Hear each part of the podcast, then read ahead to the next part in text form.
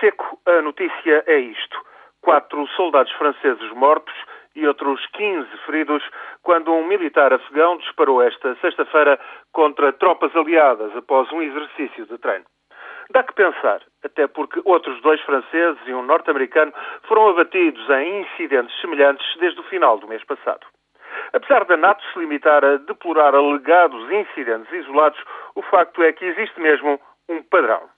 Sucedem-se os ataques de militares e polícias afegãos a efetivos do contingente internacional e o desprezo mútuo dá origem também a situações em que vêm a público imagens de fuzileiros norte-americanos a urinar sobre cadáveres de guerrilheiros talibã.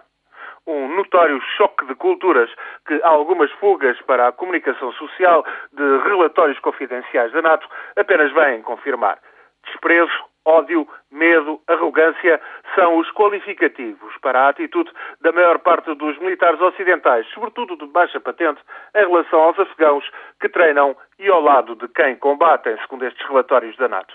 Os afegãos, pastuns, tajiques ou de outras etnias, retribuem na mesma moeda e acusam as forças internacionais de desrespeito e abusos. Algumas unidades de elite escapam a esta pecha, mas a maioria dos militares e polícias afegãos quer ver o mais depressa possível os seus aliados pelas costas.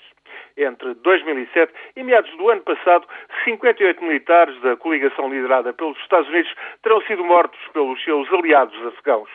São apenas 6% das baixas sofridas em ataques, mas temos aqui sinal evidente da dita desconfiança do dito ódio. Passada uma década sobre a invasão do Afeganistão, campeia a insurreição talibã. Por outro lado, a extrema dificuldade em formar militares e polícias afegãos mostra o fracasso na criação de um aparelho de Estado minimamente coeso e representativo das diversas etnias do país.